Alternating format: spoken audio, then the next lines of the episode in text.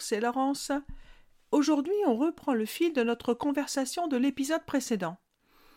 Vous vous souvenez certainement, je vous avais parlé de M. Paul et de son impossibilité de passer à l'action parce qu'il n'arrivait pas à sortir de ses réflexions et combien il en était profondément triste.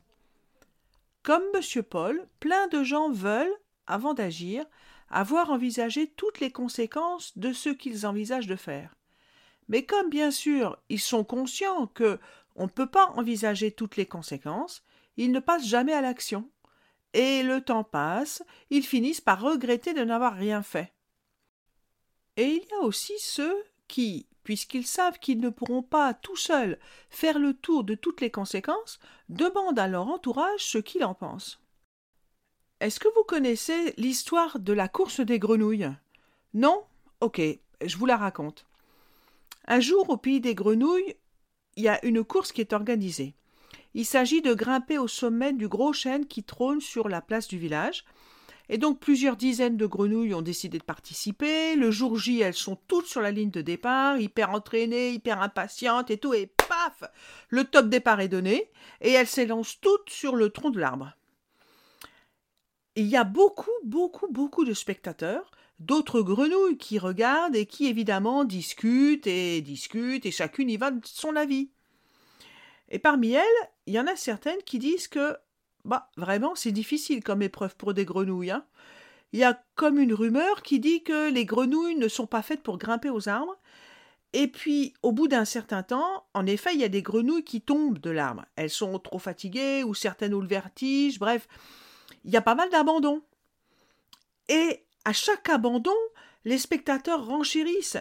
Et on entend Ouais, tu vois, je te l'avais bien dit, c'est impossible pour une grenouille de grimper là-haut, c'est trop haut, il fait trop chaud, aucune grenouille n'a jamais fait ça, etc., etc. Et en effet, toutes les grenouilles ont renoncé, sauf une. Il en reste une qui finit par arriver en haut du chêne. Donc là, tout le monde applaudit, tout le monde est absolument euh, émerveillé. Et quand elle redescend, et que on s'apprête à lui remettre sa coupe, alors on s'aperçoit qu'elle est sourde. Ce qui a permis à cette grenouille d'aller jusqu'au bout de son projet, de ce défi en lequel personne ne croyait, c'est de ne pas entendre les commentaires des spectateurs. Et pour elle, mieux vaut avoir été sourde que d'entendre ça. Dans cette histoire, toutes les grenouilles qui ont participé l'ont fait parce qu'elles croyaient en leur capacité de réussir. Mais quand on n'est pas sûr de soi, le réflexe, c'est très souvent de demander à son entourage ce qu'il en pense. D'abord parce que c'est très rassurant. Sur le moment, on se dit Waouh, super, j'ai trouvé un moyen pour ne pas être seul face à toutes ces questions sans réponse, je vais demander autour de moi, je vais trouver la solution. Et puis, souvent, dans un deuxième temps, on se rend compte que ça devient assez vite angoissant parce que les réponses sont toutes différentes. Et du coup ça renvoie l'idée que waouh dis donc mais j'avais pas envisagé ça comme ça j'avais pas compris les choses de cette façon. Et on se dit que bah dis donc ouf hein, j'ai vraiment évité le pire. Et puis très souvent beaucoup de réponses nous déconseillent de faire ce qu'on voudrait faire. Cela dit même si les réponses sont négatives la plupart du temps, ce sont des avis bienveillants. Et la plupart du temps, c'est pour notre bien que les autres nous disent non, non, mais euh, laisse tomber, euh, ne te lance pas dans cette aventure. Ok. Mais alors, pourquoi les réponses sont-elles toutes différentes? Parce que la personne répond avec sa façon de voir le monde, ce que nous appelons en systémie la vision du monde. La vision du monde, c'est quoi? C'est la somme de toutes les expériences, de toutes les croyances, de toutes les opinions, de toutes les pensées d'une personne. Donc quand je demande son avis à quelqu'un, il me le donne à partir de sa vision du monde. Et chaque personne a sa vision du monde, différente de la mienne. Il est donc normal que chaque réponse soit différente de celle des autres. Chaque personne a sa vision du monde personnelle et les ressources propres qui en découlent. Donc, plus je demande d'avis, plus je vais avoir d'avis différents, et plus ça va être difficile pour moi de faire le tri entre ce qui me correspond et ce qui ne me correspond pas du tout.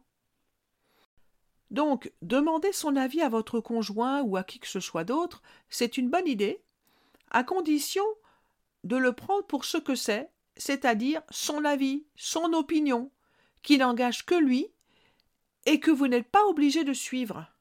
Cette personne n'a pas accès à vos ressources, à vos envies, à vos désirs, à vos besoins profonds. Vous pouvez vous servir de son avis, mais comme d'un outil pour affiner votre prise personnelle de décision. Quand on est envahi par des questions infinies, sans réponse, qui nous empêchent de passer à l'action, il y a deux choses à faire. La première chose à faire, c'est de ne plus en parler, d'arrêter d'en parler. Arrêter de poser les questions autour de soi ou de chercher des réponses sur Internet. Et la deuxième chose, qui est liée au fait que ce n'est pas parce que je n'en parle plus que les questions ont disparu, c'est d'écrire les questions qui viennent à l'esprit et pour chacune d'entre elles se dire Ok, existe-t-il une réponse à cette question-là? Soit oui, la réponse existe quelque part, donc à qui faut-il que je pose la question pour avoir une vraie réponse? Une vraie réponse est une réponse constructive, pas juste une opinion sur la question, mais une réponse qui va me permettre d'avancer dans ma réflexion. Soit non, cette question n'a pas de réponse, ou plus exactement, cette question n'a de réponse que dans l'action. Et là, il faut d'abord accepter de vivre avec des questions sans réponse, et aussi accepter de passer à l'action sans avoir eu de réponse, donc sans savoir quel va être le résultat de mon passage à l'action. Parfois, certaines questions sont sans réponse pendant longtemps. Par exemple, si je me lance dans l'entrepreneuriat, si je décide de créer une entreprise, je ne saurais pas avant longtemps si mon entreprise est viable ou pas. Ça peut prendre plusieurs mois, voire plusieurs années. Donc parfois la réponse ne vient pas immédiatement avec l'action. Pour résumer, cet exercice consiste à faire moins pour avoir mieux. Moins de questions pour de meilleures réponses. Cet exercice de rétention des questions pour mieux y répondre, il faut le faire pendant trois semaines pour que le réflexe de se poser toutes ces questions infructueuses disparaisse vraiment. Cependant, n'oubliez pas que se poser des questions, c'est normal. Par contre, ce qui n'est pas vraiment normal, c'est de vouloir à tout prix trouver des réponses à toutes les questions.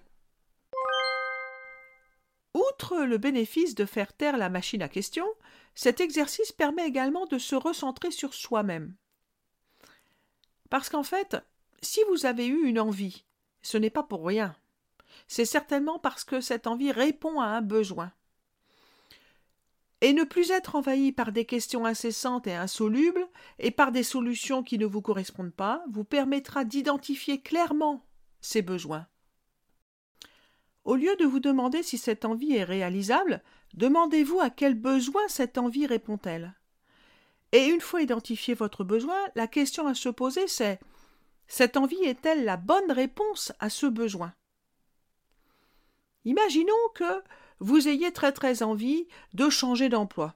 Ok, pourquoi pas. Deux solutions s'ouvrent à vous. Ou bien vous voulez changer d'emploi et vous partez bille en tête. Ouais, je vais démissionner, je vais me trouver un autre emploi.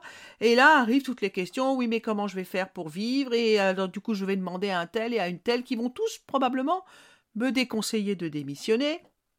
Ou alors, je peux me poser la question bah, euh, je voudrais bien démissionner, je voudrais changer d'emploi, mais Qu'est-ce qui ne va pas vraiment dans cet emploi? Est-ce que c'est le domaine d'activité qui me plaît plus du tout parce que j'en ai fait le tour? Est-ce que c'est plutôt mes collègues?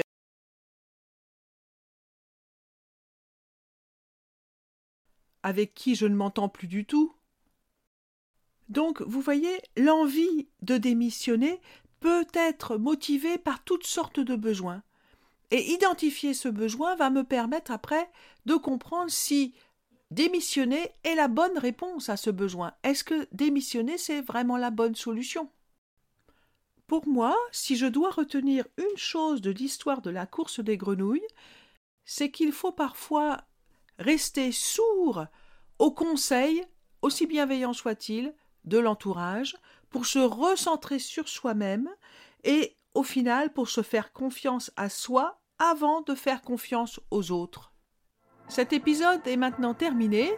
J'ai toujours beaucoup beaucoup de plaisir à lire vos commentaires et à répondre à vos questions, donc n'hésitez pas à les poser sur mon compte Instagram Laurence Palo Alto.